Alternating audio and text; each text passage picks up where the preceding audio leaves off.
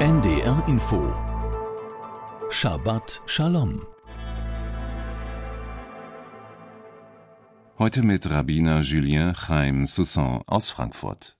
In Alaska gibt es ein Gesetz, dass man lebende Elche nicht aus einem Flugzeug werfen darf.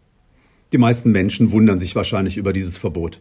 Aber allein die Tatsache, dass dieses Gesetz existiert, lässt darauf schließen, dass irgendjemand einmal so etwas getan haben muss, weshalb dieses Gesetz überhaupt erst erlassen wurde. Als Noach nach der Sintflut die Arche verlässt, gibt ihm Gott sieben Gebote. Man kann also, wie bei dem Elch, von ihnen darauf schließen, was vor der Sintflut alles falsch gelaufen ist und Gott dazu bewogen hat, die gesamte Menschheit bis auf Noach auszurotten. Auf Hebräisch sind das die Sheva Mitzvot de Bnei Noach. Das sind zunächst sechs Verbote.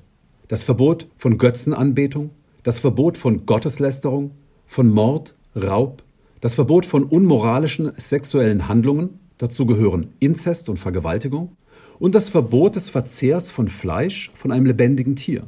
Der minimalste Tierschutz besteht also darin, ein Tier wenigstens zu töten, bevor man es isst. Und ein positives Gebot, die Etablierung von Gerichten und Polizisten als Ausdruck der Wahrung des Rechtsprinzips. Diese Gesetze gelten im Judentum als das Minimum zivilisatorischer Moral.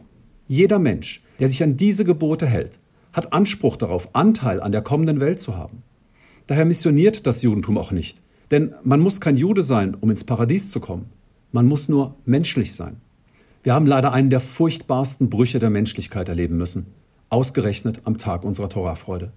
Die Schergen der Hamas haben alle diese Gebote gleichzeitig übertreten, ja ins grausamste ad absurdum geführt.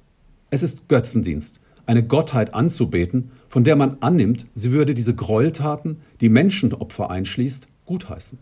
Es ist Blasphemie für jeden gläubigen Menschen und insbesondere für jeden gläubigen Moslem, so haben mir meine muslimischen Brüder versichert, wenn man bei solch einer Barbarei auch noch Gott ist groß oder Allahu Akbar ruft.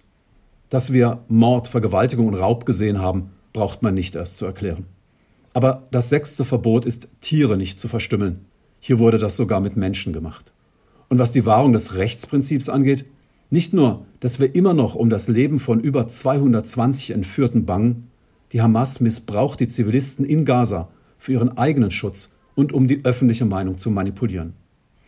Doch Gott hat bereits Noach versprochen, die Welt nicht mehr mit einer Sintflut heimzusuchen. Als Zeichen des Bundes hat er Noach und uns allen den Regenbogen gegeben. Der ist aber nicht nur ein Zeichen der Harmonie, sondern er mahnt uns alle auch aktiv für diese Harmonie einzustehen. Seit Noach ist es unsere Aufgabe, die Aufgabe jeden Menschen, solche Zivilisationsbrüche ohne Relativierung zu benennen, zu verurteilen und dann alles dafür zu tun, dass sie sich nicht wiederholen. Gerade wir hier in Deutschland wissen das aus schmerzvoller Erfahrung. Shabbat Shalom. Shabbat Shalom. Immer freitags um 14.55 Uhr auf NDR Info.